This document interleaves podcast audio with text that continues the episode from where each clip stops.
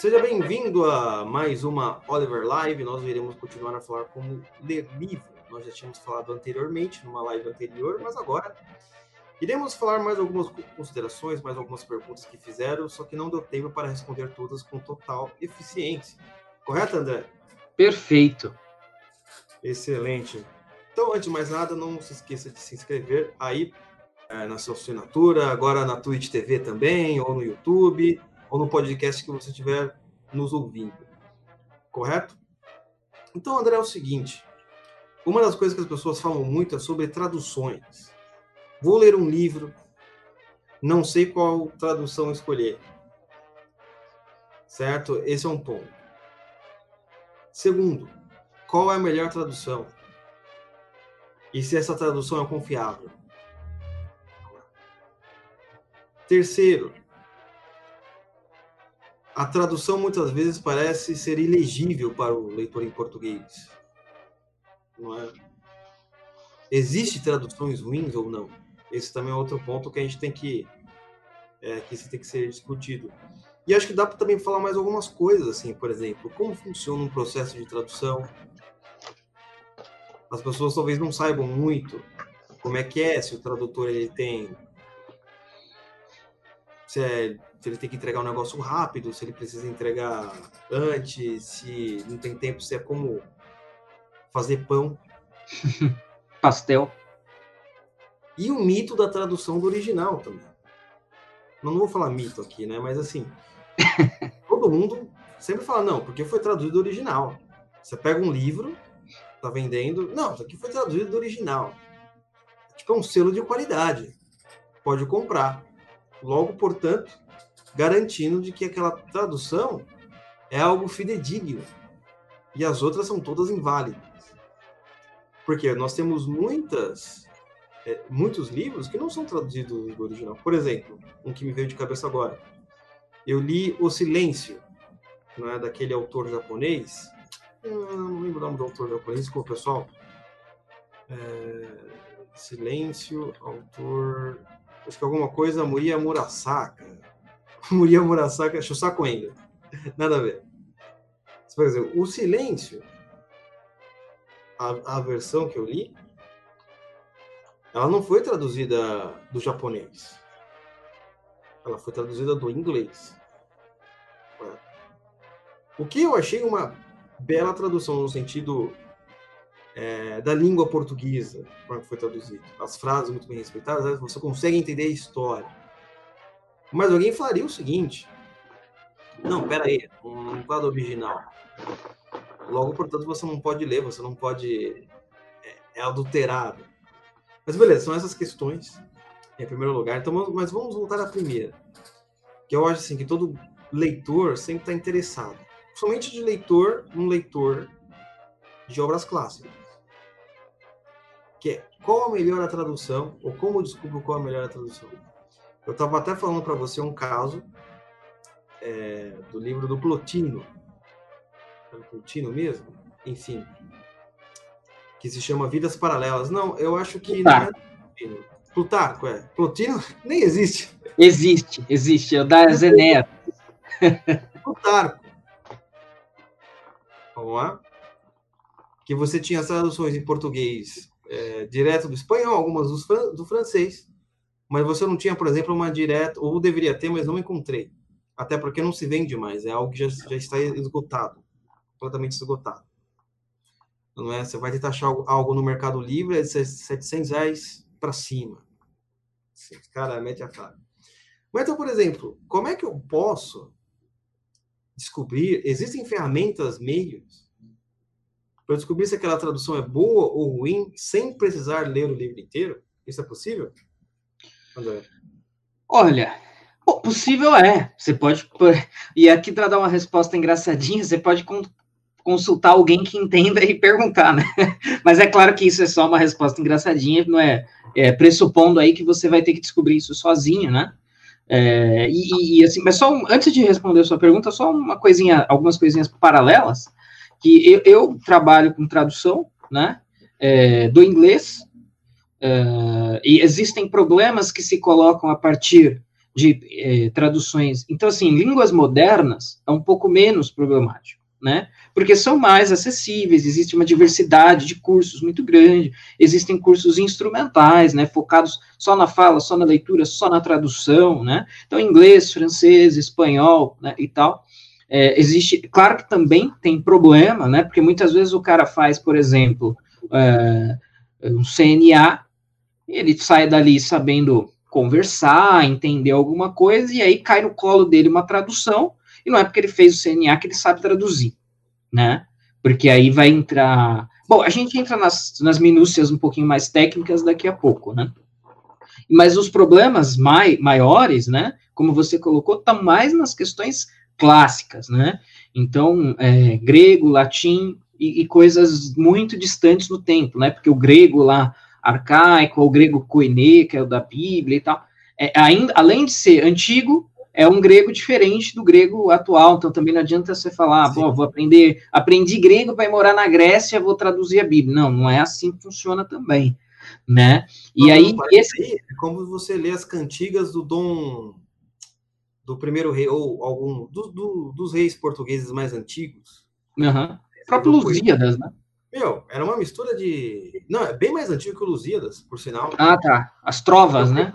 Falando? É, que eu peguei quando eu estava fazendo a lista de literatura completa da literatura portuguesa, quando eu comecei a ler. Esse primeirão aí, cara. Ah, vou aprender português, um gringo chega. Assim, eu vou aprender português. Cara, você não vai entender. É uma mistura de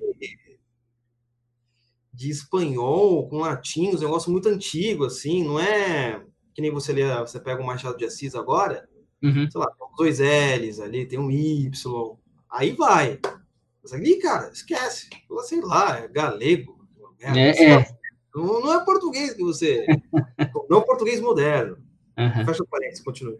Não, não, perfeito. Mas aí, é, não, isso, isso é um ponto legítimo. Mas quando a gente volta mais atrás ainda e está falando de é, grego, por exemplo, aí é pior, né? Porque aí não é uma questão apenas de vocabulário, mas é uma questão do caractere, né? Da letra, é uma questão da sintaxe, é uma questão da pontuação, né? A coisa ainda tudo isso piorado, né? E aí quando a gente, então assim, a, voltando à sua pergunta, né? Como é que a gente avalia é, se uma tradução é boa ou não. Então, depende. Então, a gente está falando de uma coisa traduzida de uma língua moderna ou de uma língua clássica antiga. É, e uma coisa é que, assim, se a pessoa tiver é, a chance de avaliar isso, ela já está num caminho muito bom, mas eu diria que assim, e aí a gente entra um pouquinho na parte técnica da tradução, né? E muitos tradutores falam isso, né? eu já estudei isso um pouquinho também, que você tem que tão, é, na verdade, mais importante do que conhecer plenamente a língua inicial né, que é a língua da obra que você vai traduzir, é você ter um conhecimento muito bom da língua final. Então, no caso, é o português. Então, assim, se você. Uma, vai, uma coisa prática e rápida. Dá uma pesquisadinha sobre o tradutor. Né? Olha, pegou lá. E aí tem. A gente pode falar também de um caso clássico, que é da. Putz, será que pode falar as marcas, os nomes das editoras? Pode, né? Ou melhor, não. Bom, pode. Pode, pode. Tem, tem a, a, a, existe uma editora, que é a Martin Clary, né? Que eu vou até procurar aqui, eles tinham um cara que traduzia tudo. Era um, era um nome fantasma, né? É Pietro, Nessari, um negócio assim. Eu vou procurar aqui daqui a pouco eu falo. E aí o cara traduzia Nietzsche, traduzia Platão, o cara traduzia tudo. Traduzia Hume, né? ou seja, ele traduzia alemão, grego. Aí você ia lá na internet buscava o nome do cara, é, você não achava nada. Caramba. Pode ser que o cara consiga. De, o, o Mário Ferreira dos Santos, ele traduzia Nietzsche. O Mário Ferreira traduzia uns negócios bem assim, diversos. Mas você parar para pensar, bom, então o cara traduz grego antigo, traduz alemão, pô, deve ser muito bom tradutor. Aí você vai lá buscar, não acha nada. Pô, o cara é um tradutor brilhante e você não encontra uma referência sobre ele na internet, né? Então, assim, mas em pressupondo que você vai fazer essa busca e vai encontrar, é, o que, que, é, o tradutor daquela obra, ele é especialista em quê? Ele sabe realmente o quê? Então, eu, um critério que eu, pelo menos eu gosto, é esse, assim, quanto que eu consigo medir o conhecimento da língua final daquele tradutor, né? Porque não adianta nada o cara saber muito alemão, e, não, e, não, e saber um português mediano, e aí ele vai traduzir uma coisa do alemão, a probabilidade disso não ficar bom é muito grande. É né? Porque é mais, você já tinha falado isso também, é mais importante ter um amplo conhecimento da língua final do que da língua inicial. Né? Porque da língua inicial, se você conhece a sintaxe, conhece um vocabulário básico, você supre o resto com, com, com dicionário. Né? Assim, mal e porcamente falando aqui. Agora, a língua final, você tem que. É um pré-requisito já, né? Isso se agrava ainda mais. Você imagina, isso nós estamos falando de um. O cara tá traduzindo um romance, sei lá, um romance. É, qual é o nome daquele lá? É, do, dos vampiros? Qual é o nome do romance dos vampiros lá? O... Crepúsculo? É, Crepúsculo. Que ainda é uma linguagem, tá? Pô. Imagina o cara com, essa falta de bagagem da língua portuguesa, traduzindo um poema clássico. E você veja bem, todo poeta, ou pelo menos se diz, que sempre a melhor maneira de você ler a poesia é no original. Tá, sem sombra de dúvidas. Só que isso não é inviável para a maioria dos mortais. Eu vou, vou aprender grego antigo para ler Ilíada. Tem um maluco que faz isso. Não, não é exatamente maluco, né? Mas, enfim, mas assim, tem sempre um que faz isso. Mas a maioria, mas a maioria dos leitores não irão ler Ilíada. Eles só querem uma boa descrição para entender toda a história. Agora, se, por exemplo, se ele não tem a capacidade de colocar, pelo menos em versos razoáveis, e aí você tem que colocar em poesia isso, saber como encaixar direitinho as palavras, etc para que soe de uma maneira. Porque tem a questão da poesia de como vai soar no ouvido ainda, né? Uhum. A questão de métrica, de música, que é ainda mais difícil do que simplesmente o cara pegar um textinho ali, aí a coisa piora muito. Por isso que aí você vai, você vai perceber que nos, é, no, nos teatros e na poesia clássica o negócio aí a leitura já fica quase que um negócio incompreensível. Assim, ou sou muito burro, ou tá escrito aqui é de uma genialidade que nenhum ser humano consegue entender. Normalmente acontece essas duas coisas, né? É, você colocou uma nuance importante aí, que também tem esse fato, né? Você vai traduzir uma obra literária ou uma obra é, uma obra de, de história, por exemplo, que é um texto corrido, né? Traduzir um romance ou você vai traduzir uma coisa mais técnica. Né? Isso também tem, assim, tem implicações e mudanças é, é, importantíssimas, né? Eu coloquei aqui um link para a galera, é, até fui procurar o nome do tradutor, eu achei um texto meu mesmo, no meu site de 2010, tem quase 10 anos o texto, uh, da editora Martin Claret, agora eles ficaram um pouco mais sérios, agora eles estão refazendo as traduções e tal. Mas tem um tal de Pietro Massetti, né? Que que era o cara que traduzia Nietzsche, traduzia Platão, traduzia tudo. E, e aí você ia buscar alguma referência, pô, legal, um cara é um baita tradutor. Muito bom, vamos procurar alguma coisa sobre isso. Você, você joga Pietro na sete, você não acha nada. Por quê? Porque provavelmente é um laranja, e na verdade era essa era a época em que a Martin Claret fazia plágio das traduções. Então, na verdade, você comprava a República, do Platão, da Martin Claret, lá de antigamente, tinha lá a tradução Pietro Nascete. Só que você pegava a edição da Kalush Gulbenkian, que é uma editora que ficou 10 anos fazendo a tradução da República de Platão, era plágio. Até as notas de rodapé os caras copiaram. Então, assim, isso é rápido, isso é prático, que qualquer um pode fazer e você não precisa nem ter muito conhecimento. Você abriu, ah, o tradutor. Não, o cara é formado nisso, naquilo, tem conhecimento de português, porque ele se formou em português, em língua portuguesa e tal. É um caminho, um caminho possível, né? Um outro elemento legal para eu levantar, e para citar um exemplo acessível, a, a tradutora do, do, Harry Potter, né, a, a Lia Filler, uh, que já morreu, inclusive, é, é, muito engraçado ler as entrevistas dela sobre tradução do Harry Potter, porque diz muito a respeito da atividade de tradução e principalmente da tradução de obra literária, de romance, né? Porque assim, ela recebe lá o Harry Potter, ela achava o quê? O que, que ela achava? Ela achava, bom, mais um livro infanto-juvenil aqui, Isso aqui vai vender, mas, tipo, normal, não vai ser, não vai virar o que virou. E aí ela recebe lá o livro para traduzir, beleza, né? E aí ela muda um monte de coisa, né? Então, por exemplo, Grifinória é uma invenção da Lia Falha. Não existe Grifinória, existe Gryffindor. Né? Depois, nos filmes, eles mudam. Não, vira, não é a espada de Grifinória, é a espada de Gryffindor. Né? Mas por que, que ela faz isso? Porque ela fala o seguinte: bom, primeiro, eu estou recebendo um romance, então a, a, a, necessidade de precisão é muito menor do que se eu estivesse traduzindo um tratado filosófico. Se eu estou traduzindo um tratado filosófico, eu preciso ser ali, ó, preciso seguir a regra, o que o autor quer dizer. Agora, se eu estou traduzindo um romance infanto-juvenil, por que, que eu vou colocar Gryffindor, que vai dificultar a leitura, às vezes, daquela criança mais precoce que está lendo?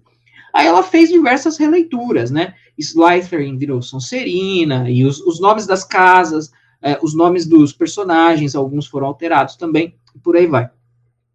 Então tem muito disso também. Por isso que, até uma peculiaridade interessante, quando é, a gente vai fazer um contrato, né, como tradutor com a editora, você faz um contrato de autor. Porque muitas vezes, o, é, porque o tradutor, ele é visto como um segundo autor, né? Aquela tradução, os direitos da tradução são do tradutor, né? Porque aquela tradução é dele, é a propriedade intelectual dele, ou pelo menos juridicamente é visto assim, né? É, justamente por causa dessas coisas, né? Você está presente em texto traduzido também, que é aquela ideia do Eupídio, né? Naquela palestra do Eupídio Fonseca, que é um, um tradutor brasileiro muito importante, que ele fala que o tradutor é o pontífice oculto, né? E, e, tem a palestra da Santa Generosa, quem tiver curiosidade pode buscar no YouTube. É, o tradutor como pontífice oculto, Eupídio Fonseca.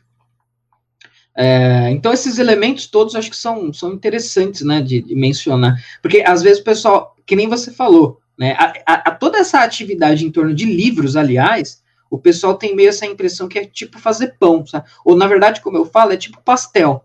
Né? Ó, desce um de calabresa e um de carne aí, e em cinco minutos está pronto. Ah, traduz um livro aí, faz um livro aí, e tá pronto rapidinho, é facinho, e não é, existe um processo é, muito longo aí e tal. E também tem aquela coisa também dos nomes originais, você está falando de mudar o nome, né? Só que aí, por exemplo, é, começou a surgir no Brasil um, uma certa faixa de mercado que não existia muito antes, né? Os nerds, os geeks e por aí vai. E são é, um, um público, um grupo de pessoas que valorizam muito o nome original dos lugares, das espadas, da localidade. Sim. E de repente isso mudou. É, então você pega um tradutor ali que tá cara tá 60 anos, nem se importa com isso, de repente tem que pegar para traduzir. Que mano é Gandalf? Vou colocar Gandalf mesmo. Vou portuguesar esse negócio, tá errado. É, e tem, tem uma outra coisa também que, por exemplo, os tradutores portugueses traduzem tudo, né? Eu, eu como tradutor, eu sou contra traduzir nome. Mas os portugueses, por uma questão de, de apreço patriótico, nacional, a língua, eles traduzem tudo, tudo, tudo, tudo, né? Então não tem essa essa coisa nossa de ficar falando mindset, entendeu? Budget, né? Os caras não fazem isso. É Agora, até nome eles traduzem, e eu acho errado você traduzir nome, né? Mas... É, então, é meio estranho, né? Para muitas coisas, assim. É, mas para alguns personagens, né? Às vezes o cara não é traduzido, talvez o cara não entenda, mas enfim, aí já é um, um aspecto mais cultural, né? Então, por exemplo, aí você tem esse problema da tradução, não é? Você tem que procurar o nome do autor, consultar, por exemplo, tinha um grupo no Facebook muito bom, que era Minha Palpável Biblioteca, você participa, participava você? Sim. Várias traduções ali, né? É, várias discussões sobre traduções. E outro conselho que eu acho muito bom é você perguntar para alguém que já leu. Ah, sim, isso é, isso é bom mesmo. É, né?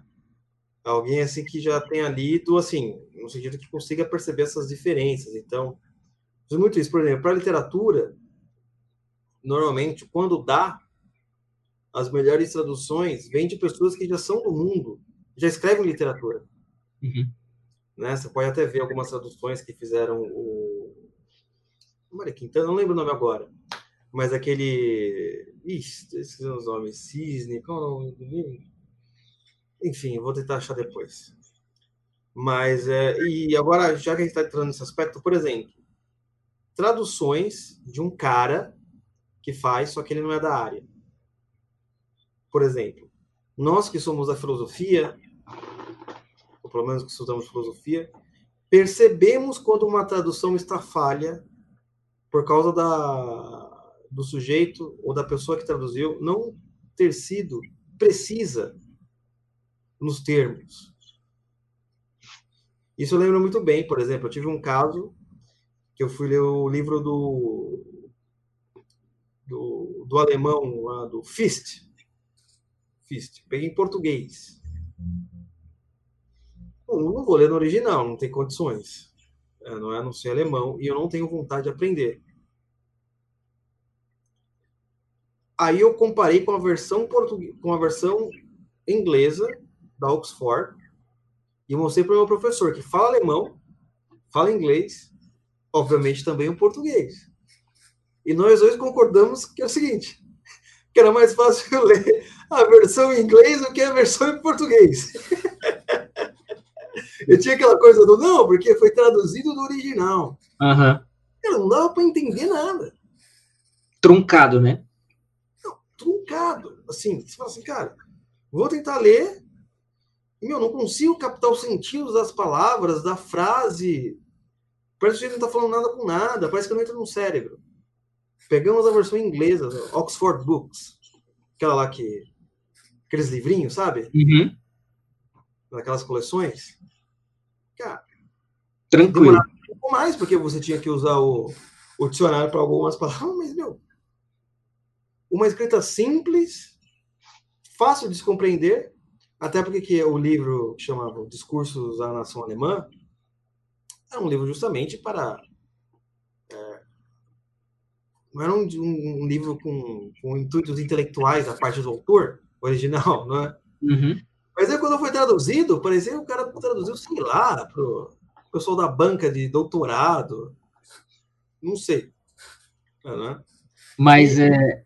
é só, só, é engraçado claro. a história desse livro, porque o português que eu peguei, esse livro não está traduzido no português brasileiro. Ele só tem no português de Portugal.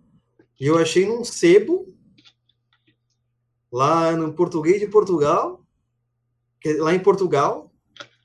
Fiz uma transferência internacional para a mulher e ela me enviou. Teve um puta trabalho. É, nossa, o livro livinho, né? Tá, tá no céu. É, vai ver que ninguém leu. Entendi por quê. Não entendi nada. Tradução é uma bosta, né?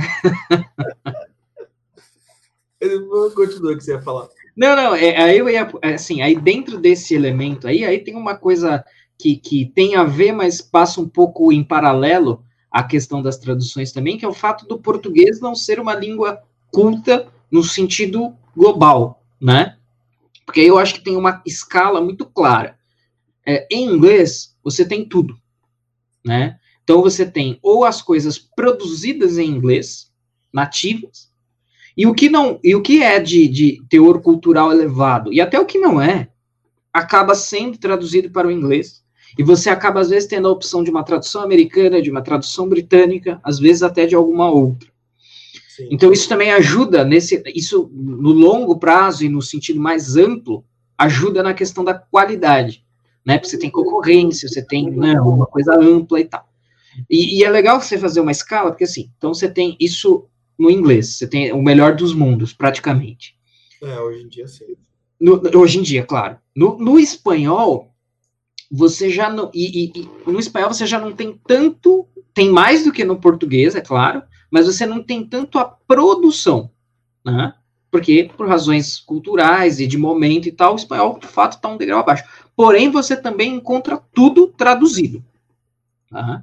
É, existe a gente que é da filosofia, né? Existe aquela editora espanhola chamada Gredos, né? A Gredos tem todo, todas é exagero, mas as principais obras de filosofia clássica traduzida. É uma coleção gigante. Eu tenho tudo em PDF, né? Para comprar é caríssimo.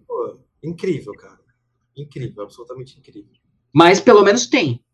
Né? Uhum. E isso tem a ver com a circulação cultural que o idioma acaba é, determinando que se tenha, né? Porque é um idioma que, se não está produzindo tanta cultura, está discutindo, né? Então tem esse segundo. Agora, o português, aí, aí vem, então inglês, espanhol, aí vem francês, vem alemão, vem italiano, e talvez depois venha. Assim, estou pensando em termos de ocidente aqui, para não falar de, de, de, chinês, japonês e tal. Né? Estou falando aqui de ocidente. Então o português está muito para trás. Né? Um outro exemplo clássico. Até hoje, nós não temos a obra completa de Aristóteles traduzida para o português. Isso é verdade. Né? Agora, existe aí uns projetos, estão sendo traduzidos os livros econômicos, né? Os livros biológicos do Aristóteles e tal. Mas eu até assim, talvez eu esteja desatualizado, mas até a última vez que eu chequei, você não tinha uma tradução da obra completa do Aristóteles, coisa que em inglês. Não tem Lucrécio. Sim. Muito sobre dessa coisa clássica. O livro, o livro dele sobre que dizem até que De Rerum Natura, né? É não, tem Lucrécio. Tem lá uma tradução de 1500. Pô, mas essa não conta. Sim. Não tem Lucrécio, não tem Plutarco. Morreu, ninguém traduz mais essas coisas, não está mais no mercado editorial. Sim. Ah, isso eu tô falando ainda é dessas pessoas assim que não são tão famosas quanto Aristóteles. Uhum. É, se não imagina... tem nem Aristóteles, imagina esses, né? Exatamente. Né? As vidas paralelas era uma obrigação moral ter a tradução. Sim. Você não acha? Agora, né, então, aí só, só fazer um ponto rápido sobre essa questão do, do, do especialista. Eu, eu, eu, sou suspeito, nós somos suspeitos para falar, né? Mas eu fiz a tradução, uma das traduções que eu fiz foi do livro Cântico, da Ayn Rand, né? Fiz para vídeo editorial. E a Ayn Rand, ela né, se propunha uma reflexão filosófica, que não vou entrar no mérito se era filósofo, se não é, não vou entrar nessa discussão aqui, mas ela se propunha uma reflexão filosófica. Este livro é um romance, não é um livro de filosofia, mas quando eu fiz as tratativas e tal, eu sempre eu me ofereci, né, falei, ó, se vocês precisarem de uma revisão técnica para livros de filosofia, eu estou à disposição. Às vezes a gente fala isso, as pessoas acham que ah, o cara quer bater minha carteira, quer ganhar dinheiro, né, e tudo mais. Aí, a VID publicou agora o publicou um outro livro da Ayn Rand, que é, é a natureza do primitivo, eu não me lembro agora o título exato. Eu estava lendo o primeiro capítulo e eu vi, assim, erros que seriam corrigidos por um revisor que fosse da área da filosofia. Então, tem lá um determinado momento que a Ayn Rand está tá falando de filósofos analíticos. E aí, na tradução, aparece filósofos analistas. E aí eu percebi, assim, pelo contexto. Claro que isso. O telemarketing da Honda. É. se eu tivesse com uh, uh, os dois, se eu tivesse revisando a tradução, eu estaria com os dois livros abertos para comparar. Mas mesmo se eu tivesse lendo só a tradução, pelo contexto e pelo conhecimento de filosofia que eu tenho, eu saberia ali que ela estava falando dos filósofos analíticos.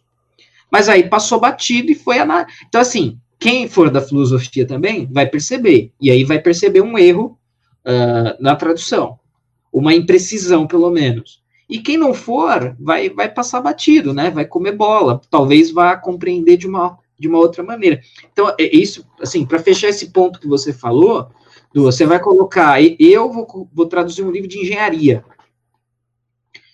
de arquitetura probabilidade de eu comer bola é, é, é grande, né? Eu conheço, sabe a Márcia Xavier de Brito?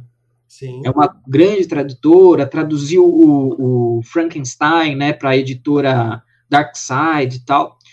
É, ela, né, é que, é que ela é tradutora nata mesmo, né, tipo, é, é blaster tradutora.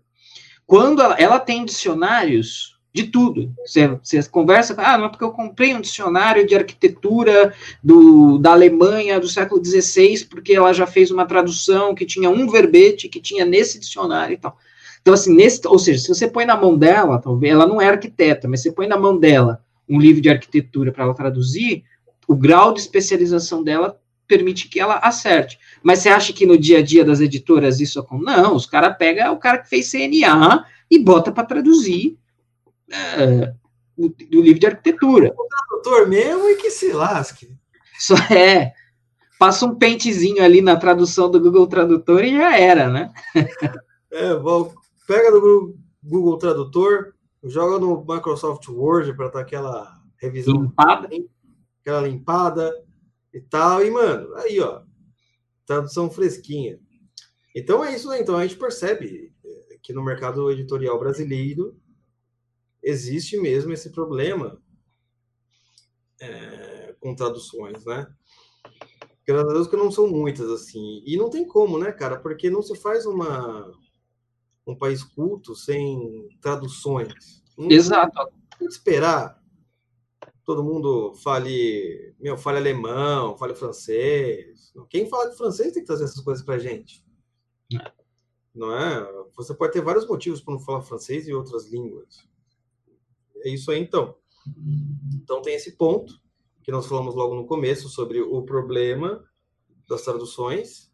Esse daí também, quando você traduz, que no, quando você é autor de uma área, você não traduz direito. Como aconteceu também, já expliquei, mas eu falo novamente, que é as traduções do Lewis, da Thomas Nelson e da Martin Font. Você pega, por exemplo, o Cristianismo por Simples, é um livro fofinho. livro ali, você não tem conceitos filosóficos políticos avançados. Um livro que foi produzido a partir do quê? De é, pronunciamento de rádio para a grande população. Logo, portanto, palavras simples e beleza. Você vai ver que a diferença entre a edição da Martins Fonte e da Thomas Nelson não muda muito. Pá. Uma criança de 14 anos do CNA também consegue entender. Pô, passou para a abolição do homem.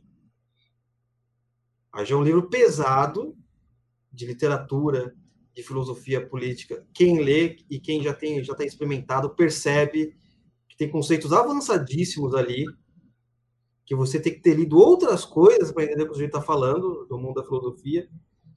Aí você vê uma diferença gritante, gritante, entre a tradução da Martins Fontes e a tradução da Thomas Nelson. Você percebe o quê? A Thomas Nelson, o sujeito não estava entendendo o que estava falando. Ele estava falando, coloca as palavras aí, sabe? Traduz aí. Se você, cara, não faz sentido, essa palavra não encaixa com esse conceito e etc. Né? O negócio está mais complicado do que imaginava. Enquanto da Martins Fontes, que eu sei que elogio, um dos revisores técnicos era o Filho do Olavo, o negócio está muito bom, não é? Eu coloquei aí nos comentários, só curiosidade, eu coloquei nos comentários o link da campanha desse livro aqui, que é o último livro que eu traduzi. Ah, é, uma é uma historinha desse pôster aqui, né? Acho que todo mundo conhece esse design aqui, né? E lá na Linotipo Digital a gente comprou os direitos é, desse livro aqui. É um livro curtinho, fininho, fácil. É, foi para revisão de uma historiadora, também é tradutora, ela elogiou minha tradução, é, falou que estava tava boa, e está em campanha, se alguém se interessar, quiser participar da campanha, fica a dica, mas na minha pequena carreira de tradutor, então, esse aqui é o terceiro livro que eu traduzo, já, tá? E esse ano sai esse e talvez saia um outro, né? À luz dos novos fatos aí, não sei se vai ter grana para sair o outro, mas a tradução está sendo feita também. É, pandemia, pandemia tá difícil, não é? Então, deixa eu ver, nós falamos sobre isso, é, traduções de outras áreas, né? Falamos sobre literatura também, etc. Acho que sobre tradução, tem mais alguma coisa que a gente não falou? É, assim, só um, um parênteses sobre o processo, né? Eu acho que é, o processo é muito, é muito, assim, quer dizer, tem dois aspectos do processo, né? A tratativa com a editora, isso é uma coisa, e, e o processo físico do tradutor. Uh, isso, o processo físico do tradutor é uma coisa muito peculiar, né? Eu, por exemplo, considerando o espaço físico que eu tenho para trabalhar aqui, mesmo quando eu tenho o livro, né? Eu não trabalhei em cima do livro. A editora é, britânica passou um PDF, eu imprimi o PDF, porque aí o PDF eu risco, eu dobro, eu amasso, eu grifo, né? Eu faço os cambal a quatro, coisa que eu não vou fazer no livro. Então eu pego uma folha, ponho aqui, vou traduzindo, paro, consulto. Eu tenho do meu lado aqui da mesa, eu tenho uma estante só com dicionários também, né? Mas estou muito longe da, da Márcia. A Márcia tem estantes e estantes só de, de, dicionários. Eu tenho uma estantezinha pequena aqui, aí eu paro, consulto o dicionário e tal. Esse livro também é um livro quase jornalístico, não exige muito, né? É, não é uma coisa assim que cobre muito do tradutor. Mas o meu processo físico é esse, e normalmente eu traduzo pouco, né? Eu traduzo pouco assim. Eu faço uma, duas, três páginas, paro. Tem gente que faz dez, né? Mas também nunca é muito mais do que isso. E é claro que isso varia também conforme a dificuldade, né? Depende da dificuldade do que você está traduzindo, né? Uh, e na tratativa com a editora também, na verdade, não dá para falar muito, porque depende, né? Depende da editora. Eu, eu sou, assim, um tradutor, mas é, é, não é só isso que eu faço. E não é o carro-chefe das minhas atividades. Se você vai contratar um tradutor mais pirocudo do mercado, o tratamento com ele é outro, o preço dele é outro, o prazo dele é outro, né? Porque aí o cara vai falar, não, preciso de seis meses. Talvez o cara termine em dois, talvez ele termine em seis, talvez ele peça mais tempo. E aí, como ele é o bambambam, bam, bam, a editora vai dar esse tipo de coisa para ele, vai pagar enquanto ele faz a tradução e não depois que ele entregar, né? Mas é, é mais ou menos uh, por aí, né? Tem essas, essas peculiaridades aí. Excelente. Né? Então a gente está falando muito sobre como ler livros, tem a parte 1, essa parte 2. É o seguinte, a gente também está agora falando sobre tradução, sobre escolha de livros, tal, porque a partir do segundo semestre falta pouco, basicamente dois meses. Né? Nós estaremos aí colocando vocês um pouco para trabalhar, parar de ficar recebendo as coisas, etc. Eu sei que vocês querem desenvolver uma vida. É, é como que é? Academia do intelecto, dizem assim. Então a gente está com uma, com uma ideia, não é exatamente clube de literatura, é um clube de literatura, só que eu não, não defini um nome para isso, né? Nós iremos, então, baseado aí nos textos dos antigos, nas ideias de que um homem ele tem que ser.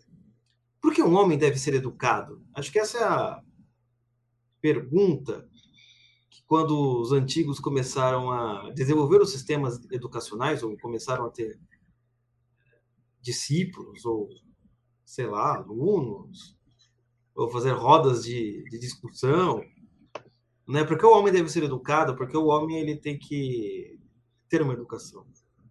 Então você começa com um princípio, né, com a ideia de que o que é verdade, né, o jeito ele vai se educar para tentar descobrir o que é isso. Depois vai passando por vários momentos da história, desde o que é verdade, a apenas mão de obra, ou apenas é, alguém tem que ser educado a serviço do Estado, que vem as ideologias, aí hoje ninguém sabe mais por que tem que estudar. Hoje as pessoas elas só estão na escola porque senão o governo coloca seus pais na cadeia. Basicamente isso, resumindo. Se você não for para a escola, você vai para a cadeia, então provavelmente você não vai dar muita atenção para as coisas, além do mais. O André, que está numa escola pública, ele percebe que os alunos têm muitos problemas e nós também deve ter, você deve ter tido os problemas. Né? Então, a nossa ideia aqui é fazer uma espécie de. Nós temos já os livros, os livros não, livros no sentido assim, nem todos. Alguns foram PDFs, mas nós já temos as listas, os livros, o método, ah, é? para que nós possamos caminhar juntos nessa ideia de não apenas ler mais para você chegar no boteco e falar que leu tais livros, mas para, mas para você estar pronto e preparado para ser um espectador eficiente no mundo das ideias, como diria Mortimer Adler, e não somente uma pessoa que não entende nada. E essa lista é muito legal, porque ela não contém só literatura, ela tem literatura, ela tem matemática, ela tem história, ela tem sociologia, ela tem política, ela tem várias e várias coisas. Bíblia. Bíblia, ela não é, então ela tem, não é, só não vai para parte da literatura, então você vai ter, é, bem, não vou falar todos os livros aqui, que não é o caso, mas, por exemplo, eu falei hoje sobre Lucrécio, né, Lucrécio é um poeta que fala de matemática, ele usa poesia para falar sobre matemática. Falei sobre Plutarco, que é um dos primeiros historiadores do mundo. Citei Ilíada, que é poesia. E por aí vai, etc, etc, etc. Mas é só para vocês saberem que isso vai existir a partir do segundo semestre, para vocês estarem ligados. Né? Não vou passar mais informações, porque tá montando ainda, né? Aí vocês vão pegar esse vídeo, ah, você prometeu, hein? você prometeu que ia me dar carta branca. Você falou que era no segundo semestre, no primeiro dia 1 de julho, tem alguém cobrando. é, dia 1 de julho. É. Tal, né? Eu vou demitir então, o Luciano sem consultar ninguém. É, então, antes da gente partir aqui para os comentários, só os avisos finais, não esqueça de entrar na loja do Romanini, correto? financiar aqui nosso trabalho pelo apoia.se barra Oliver Talk, certo? Lá com uma pequena ou grande quantia, assim, é que você está inspirado hoje, né? E quer dar uma grande quantia, mas você também pode continuar aqui para que a gente possa passar, continuar passando a cultura, mesmo que a República esteja caindo, como aconteceu hoje. A gente continua na nossa missão, né? sem parar, sem, retro, sem retroceder, apenas continuando.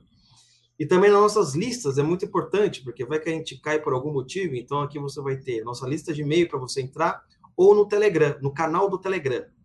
Correto? O canal do Telegram, ele é muito importante. Ah, uma coisa também, eu vou liberar um podcast do André sobre Jordan Peterson e Olavo de Carvalho na segunda-feira para os assinantes do Apoia-se.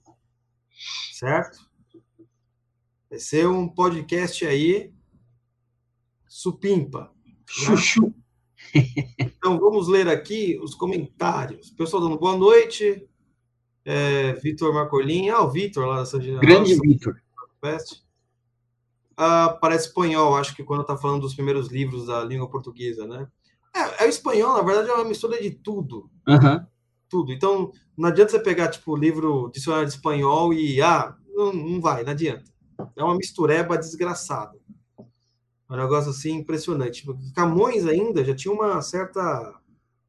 A língua já estava estruturada em alguns pontos. Ali. Esquece, meu irmão. Nem sei onde está esse livro. Principalmente poesia, métrica, rimas, isso. Se o cara ele não entende o português, aí já era, meu irmão. Traduzir isso. Não. Robson, tradução ruim fica com aquele cheiro de juntos e shallow now. é verdade. E sabe, legenda de filme também tem muito isso, né? Às vezes assisto uns documentários com legenda.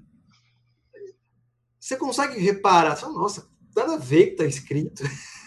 Inclusive, um, uma dica de, de treino, assim, né? É você brincar com a legenda, né? Você deixa o áudio original, legenda em português, áudio em inglês, legenda em inglês, áudio em, em, em português e legenda em, em, inglês, porque aí você consegue avaliar a dublagem também. Essas brincadeirinhas, essas combinações são bem legais para dar uma treinadinha aí nessas coisas. Esse é verdade. Gustavo, estou lendo a história da literatura ocidental. Excelente livro também. Não, não consegui terminar, mas já, já tive Somente o primeiro. O primeiro é emocionante, quando ele começa a falar ali, dos antigos. Muito legal. Sou na história da literatura ocidental e acho o Carpo uma figura genial. Ah, com certeza. Pra você ter uma ideia, o Carpo, você pega um livro como esse, a história da literatura ocidental. Uma hora eu pensei, quando eu comprei e estava lendo. Falei, meu irmão, você tem noção que o cara escreveu isso daqui de cabeça? Não tinha Google, não tinha Wikipédia. Nem para dar aquela consultadinha, assim, sabe? O cara escreveu esses 12 volumes. E ainda ele tem mais uma, um spin-off desse História da Literatura Ocidental, que é a história da literatura alemã, que não está ali dentro, mas vale a pena também ser comprada, do Carpo, da história da literatura alemã. Ah, não é? Eu tenho esse também, é muito bom. Esse é muito bom, né? Então fica assim, velho, Carpo é realmente. Cara, era um gênio, mas uma pena, né? Como nasceu no Brasil, ele está relegado ao. Não é, ele não é lembrado, nasceu não, né? Veio para o Brasil e não é lembrado mundialmente, não é? Um cara dessa estatura, um livro desse, História da Literatura Ocidental, no mínimo, essa coleção, deveria estar tá em todos os países como referência. Mas, enfim. Sem dúvida. Aí tem uma grande história do Carpo que não vale a pena. Não a gente faz um podcast só para isso, mas vou comentar tudo aqui. Seria legal se produtores como o Brasil Paralelo fizessem uma série de TV o estilo daquela do Carl Sagan. Pô, legal. Ah, a gente pode fazer também, se financiar. então, nossos aí, os, assim, me dê aí, ó. 100 mil por mês a gente faz. Opa! Sei isso daí. a gente faz. Seria. Porque ele tem razão nisso daqui. Você pegar, por exemplo, pega um livro, o primeiro, faz um storytelling ali, faz uma narrativa. E faz o roteirinho, nossa, ia ficar muito legal. Boa ideia, viu, Gustavo? Boa ideia. Elaine Martins, boa noite. DJ Alan, direto de Vila Olímpia. Esse é um. Tá realmente agora na balada e no intelecto. É isso aí. É, DJ Vila Olímpia. É, tá perfeito. É. Vitor Manuel, comenta, por favor, sobre o estado do mercado editorial tupiniquim no tocante às traduções. Tenho a impressão de que nos últimos anos surgiu no Brasil uma grande quanti quantidade de obras traduzidas. É para o André. Olha, o, o, mercado ele cresceu, o, o que não quer dizer que, é, que assim, o que na verdade eu já ouvi isso. Eu não vou citar nomes aqui, evidentemente, porque seria extremamente deselegante, mas eu já vi, ouvi da boca de um editor e não é editor de editora pequena, editor de editora grande, é, dizendo: olha, eu sei que as traduções que eu publico elas não são nota 10.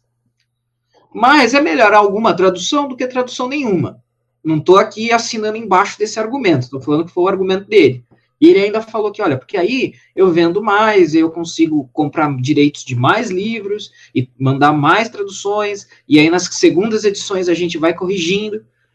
Ah, não é absurdo, né? Eu teria que refletir mais se eu concordo plenamente com isso, mas ele falou uma coisa que não é absurda. Então, ou seja, teve um aumento, né? Teve um aumento. O que não quer dizer necessariamente uh, que foi bom, né? Que foi, ou que foi de todo bom. Mas um aumento, eu, eu concordaria sem dúvida nenhuma com o diagnóstico de que teve um aumento, né? Aumentou. A qualidade, aquela coisa. Mas aí também a gente tem que tomar cuidado, né? Porque se a gente for comparar, como eu falei lá atrás, com o mercado americano, o mercado europeu, aí é muito injusto, né? Porque você está falando de mercados onde tem povos muito mais leitores, uma tradição cultural e literária muito maior, eu precisaria comparar com coisas equivalentes a, ao Brasil, porque é, falando, a gente falou também de dublagem e tal, né? eu já fui daquelas pessoas que criticava dublagem, pô, dublagem é uma boa. Eu continuo ali valorizando a minha legendinha e tal, mas a dublagem brasileira é muito boa, comparada a outras, por exemplo, né? Todas as dublagens espanholas que eu já vi é horrível, horrível. E você tem dublagens clássicas, como por exemplo Simpsons, Chaves, etc. Só para pegar esse exemplo, que assim, de repente nós estamos mal, mas não estamos tão mal quanto achamos que estamos. Se a gente comparar com, com, um negro que está no mesmo patamar que o nosso. Se você for comparar com Inglaterra, Alemanha, França, Estados Unidos, aí também é covardia, né? O volume, a qualidade, etc. Mas, não sei, eu, eu acho assim, houve um aumento, o que não necessariamente quer dizer que foi mil maravilhas, mas Acho que o argumento do editor lá que ele me falou não é de todo furado. É melhor ter ruim do que ter zerado, né? Porque nós ainda temos essa habilidade de caçar o PDF, caçar duas, três traduções, comparar e tal. Nem todo mundo quer isso, nem todo mundo tem essa habilidade. Então, às vezes, o cara ter acesso ali a uma tradução no livro físico, ainda que seja meia boca, nota 6, acho que tá valendo. Tem outra coisa também que você falou aí que não pode comparar, as traduções portuguesas também. Para chegar aqui no Brasil, existe toda uma lei, todo um processo burocrático que a gente não pode ter esse intercâmbio. Você tem, por exemplo, você vai pegar uma tradução portuguesa de um livro, sei lá, vai custar sete vezes mais caro aqui no país. Sim, sim. Então isso também poderia facilitar muito, né? Mas você sabe como é que é, né? Lobby e o cacete, né? É, eu, eu tenho uma tradução de Dostoiévski da acho que é presença editorial. É, ou relógio d'água. Ou relógio d'água. É uma das duas. Que é premiadíssima, excelente, tal, é portuguesa, né? Eu falei lá muitos anos atrás, eu falei, não, vou fazer a coleção toda, Dostoiévski der. Só que é 80, o livrinho de aquele o duplo, né, do Dostoiévski, é, que é, é 80 páginas, 70 pau, eu acabei desistindo, eu comprei os dois e depois parei. Pois é, difícil mesmo, né? É... Ó, oh, Christian, a Christian tá na Twitch aí, nossa primeira visitante da Twitch TV. Valeu. Oi, Lux. chamei o pessoal do Telegram para virem assistir. Valeu.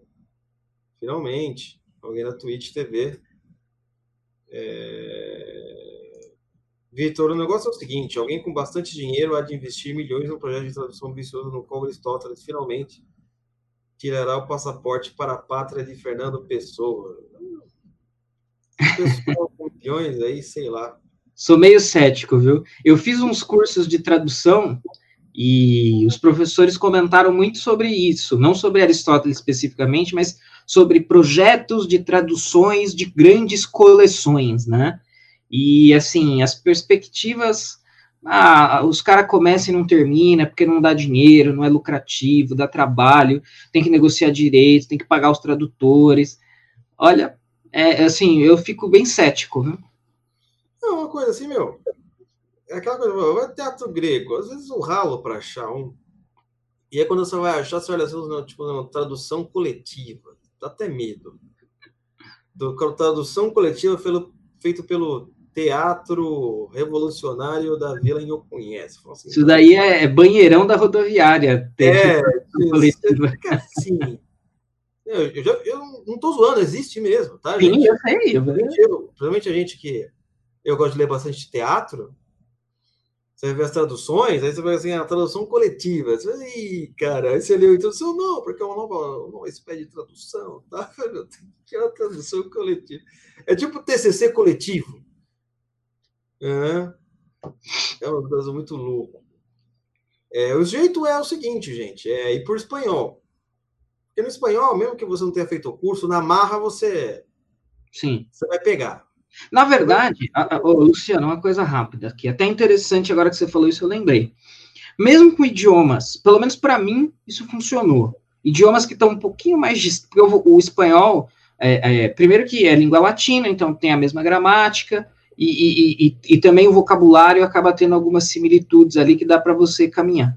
Mas mesmo é, idiomas, se for o mesmo alfabeto, é, ter o contato com o. Por isso que eu sempre, com, apesar de ser mais caro, então assim, eu vou comprar uma obra e está disponível bilíngue, só que é latim. Eu sei muito, muito pouco de latim. Mas ter o original ali do lado, quando você bate a tradução, já te ajuda. Já é melhor. Né? E aí isso vale para francês, italiano, é, é, enfim, uma porrada de, de, de, de, de línguas aí, né? Então.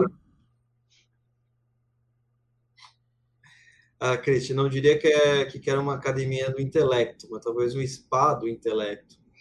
É, mas talvez o spa você vai emagrecer o cérebro, não é? A ideia seria engordar, né? Seria força, criar músculos. Não, não, não, mas ela está fazendo referência do projeto que vai ser no segundo semestre. Ah, agora sim, com sauna, hidromassagem, massagista, cromoterapia, máscara hidratante de argila, depilação à luz. É, mais ou menos isso daí. Vai ser, vai ser muito bom. Né, eu já queria começar, eu até em dezembro eu tinha falado, no último podcast de dezembro, que nós tínhamos um projeto que ia começar em janeiro e não deu. Ah, é? Até que a gente começou o projeto Jordan Peterson, para quem não sabe a história. Foi que o Jordan Peterson entrou. não é? E é verdade, né, André? Agora que a gente está lembrando disso. Real. O Jordan Peterson acabou entrando porque falei, ah, cara, não dá para, a gente não consegue começar agora. Gabriel Rafael, Oliver, na leitura de um livro, como saber que, eu estou entendendo que o autor quer passar e não tomando conclusões erradas? Bem, eu posso dar algumas, o, o André pode dar outras. O primeiro conselho de Hugo de São Vitor. Explique para alguém Leia. Você consegue explicar? E a pessoa consegue entender? Já é um passo, não é? Ok, pessoa está entendendo. Eu já fiz muito isso. Alguma coisa que eu não é. Não consegui entender e explicar para uma pessoa que não entendia o assunto. Tem que ser alguém que não entende o assunto. Então, você deve ter em casa alguém, um amigo, etc. Ela entendeu? Excelente. Segundo, explicar para alguém que entende.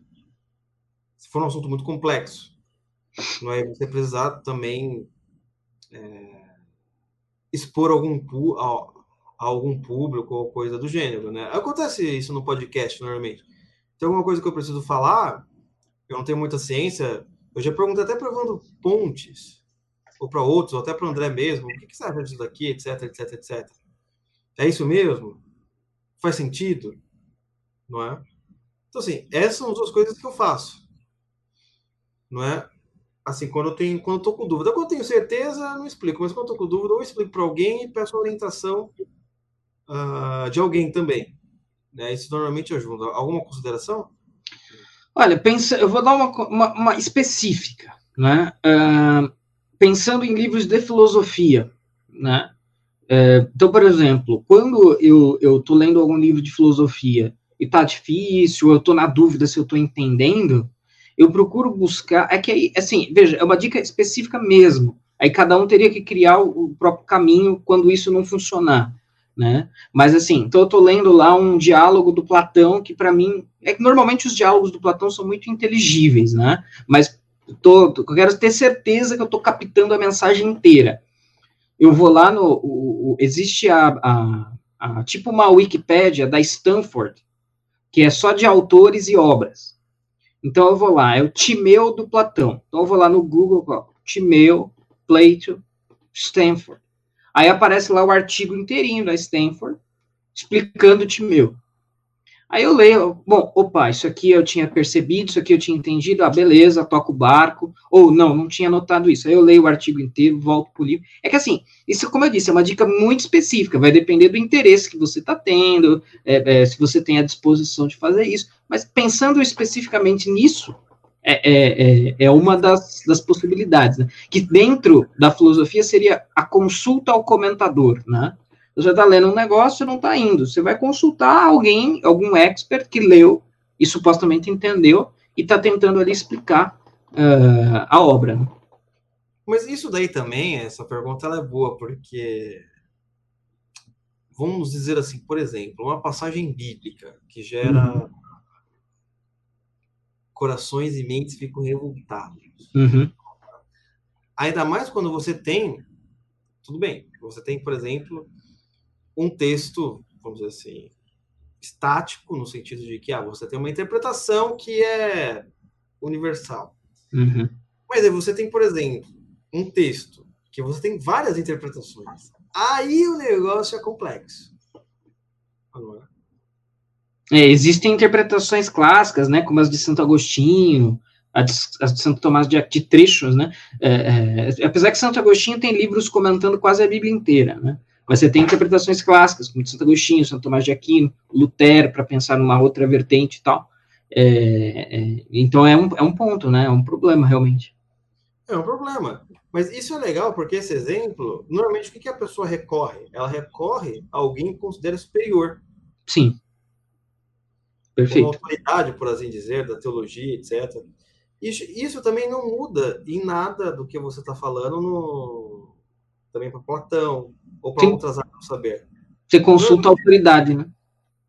Você consulta, não é? E se, por exemplo, eu gosto dessa coisa quando você tem múltiplas interpretações, porque você pode é, não ficar preso a só uma. Não é? Vamos dizer assim, ah, sei lá, vamos pegar, por exemplo, um manifesto comunista comunista. Você pegou, você liu. Que bosta, hein? Uma dúvida. E ainda não. Eu quero ler aqui os. Será que eu entendi mesmo? Eu irei consultar os bastiões do comunismo. O que eles acham? Aí você vai ver que os caras estão mais radical que o próprio Marco. Tudo bem. O que, que você, você pegou e falou? Ah, era isso mesmo. Ele quer. Passou todo mundo. Aí você também pode consultar, isso que é legal, por exemplo, um texto como Marx, ó, eu consultei os bastiões. Agora vou pegar os antes-marxistas. Uhum. Sobre o que eles falam sobre essa passagem especificamente. É um negócio tão legal, porque você isso te enriquece. Né? Nesse processo de você pegar, por exemplo, um livro ou uma passagem que você tem é, muitas interpretações mas, de fato, uma tem que ser a mais correta. Eu estava até falando certa vez que é, eu me senti o sujeito mais burro do mundo, mesmo ignorante, quando eu vi os debates entre cristãos e judeus. Até que eu estava vendo ali entre os, os apologetas e os neo-ateus, ah, os caras comem com farinha. Já era. Tô até acostumado. É, deixa eu ligar aqui para ver o show. Isso aí. Mas aí o que acontece? Quando você vai, olha que interessante. Quando você vai, você deixa de pegar aquele adversário. Agora você pega um outro. Tá? Você pega, por exemplo, um judeu. O que acontece? Quando você estava debatendo com, com um ateu sobre aquele versículo, você já conhece todos os argumentos do ateu. Você já sabe o que o ateu fala. O judeu você não conhecia. Você não faz a mínima ideia do que ele pensa sobre aquela passagem, etc, etc e tal. O que acontece? Meu, tem que reaprender tudo, você vai ter que reaprender tudo de novo, né? Porque você ainda não tinha visto o ponto de vista dessa situação.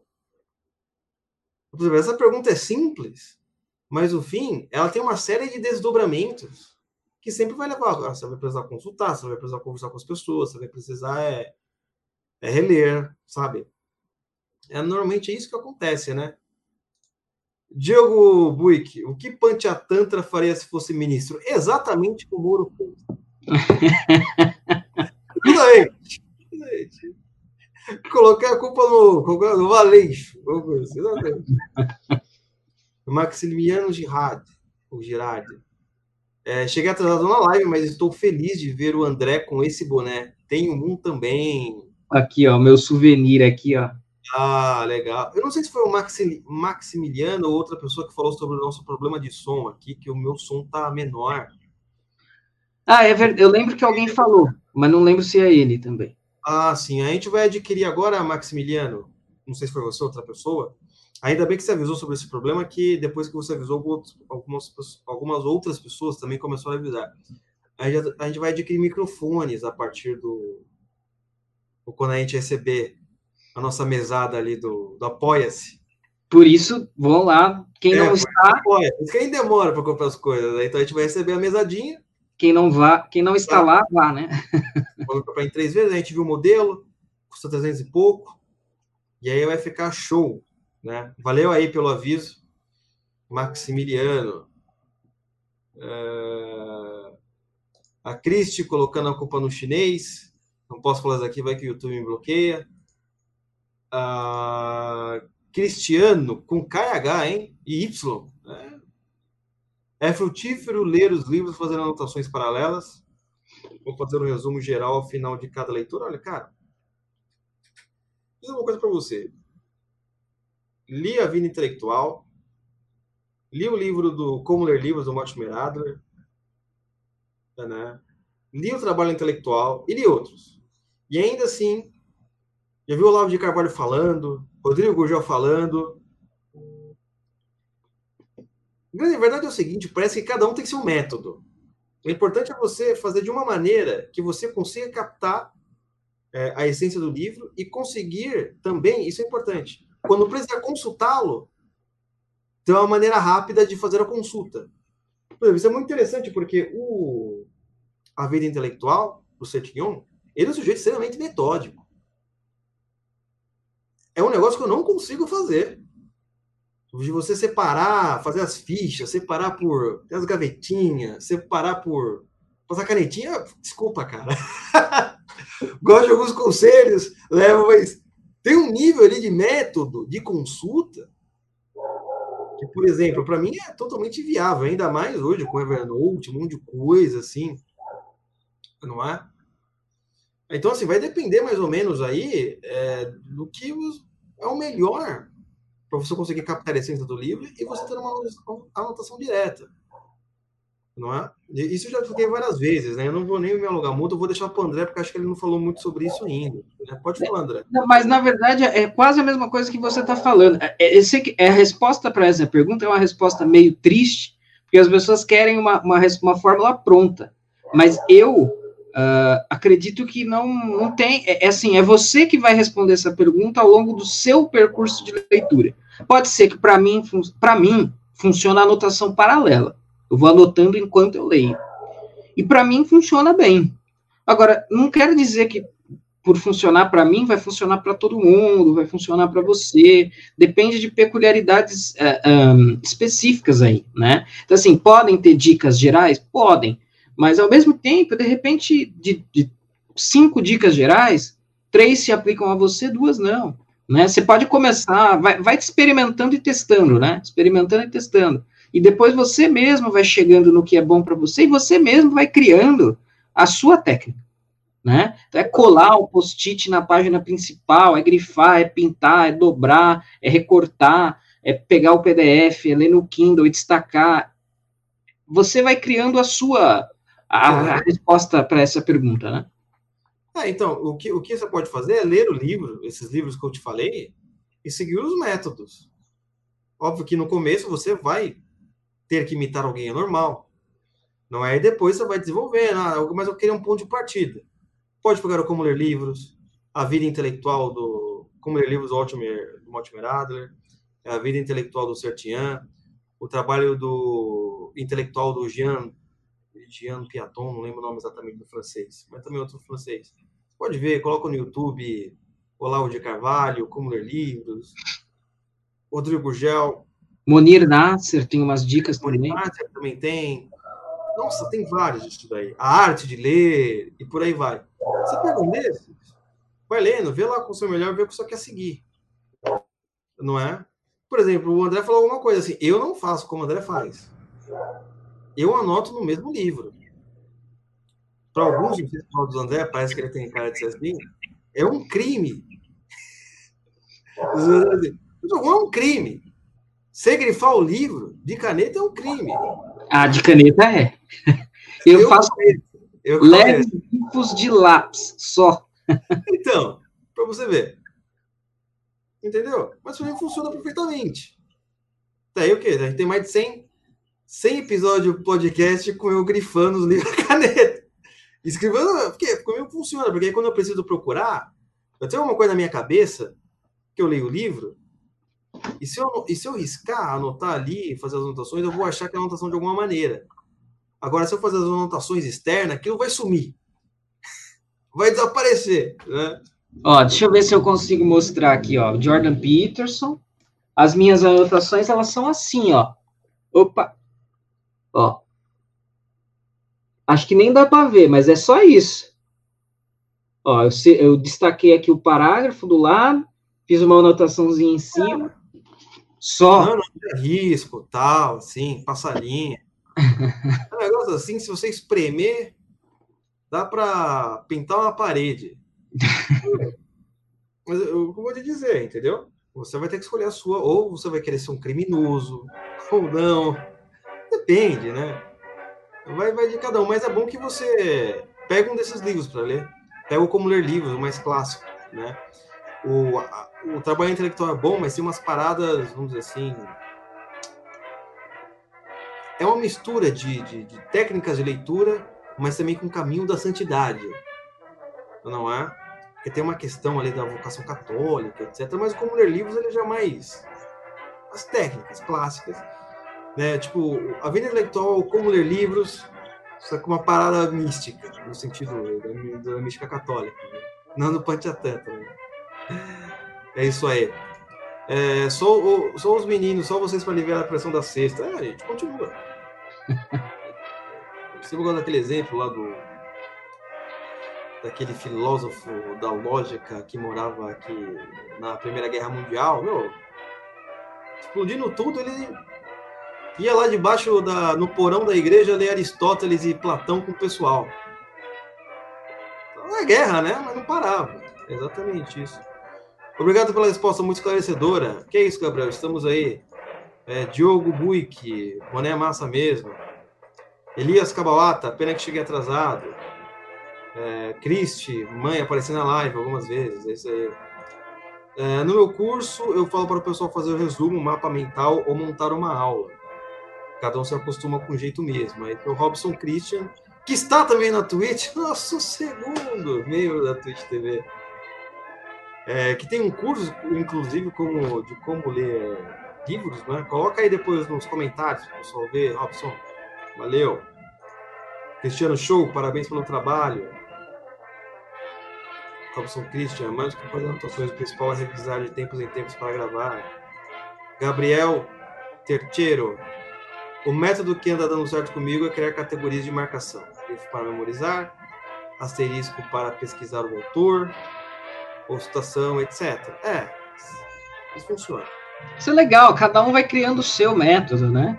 Quem, quem, quem pratica esse crime de escrever com caneta no livro, mas eu conheço gente que faz assim, compra aquelas canetas marca-texto, compra quatro, cinco cores, e aí cria uma legenda própria. Ó, o amarelo é, é, é, é importante, o, o, verde é não entendi, o, o, o azul é para pesquisar depois. Você faz isso, funciona, seja feliz, amigo. É, a gente. Eu é começar a estudar, né? No Kindle é bom porque dá para marcar os parágrafos, escrever alguma coisa. É verdade, eu li algumas coisas pelo Kindle, eu tenho aqui. Você vê algumas coisas grifadas, aí você clica lá e você vê vários comentários dos pessoal, dos outros usuários do, do, do Kindle. Não é extremamente interessante. Então, o Robson colocou aqui o curso dele, uh, robsonchristian.com.br super, super leitura, super livros. Super leitor. Super leitor. É isso aí. Então, André, uma hora e 17 minutos, nosso tempo estourou aí, mas para compensar aí, é, né, depois do podcast do Olavão, também foi muito bom, né? Só mais um comentário, vou ler o comentário final.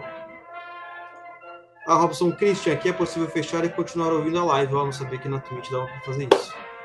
Está aprendendo ainda. Então, muito obrigado, um forte abraço e quarentena amanhã, né, André? Amanhã e domingo. E domingo. É... Aqui no YouTube e na Twitch também. Excelente. Forte abraço a todos. Abração.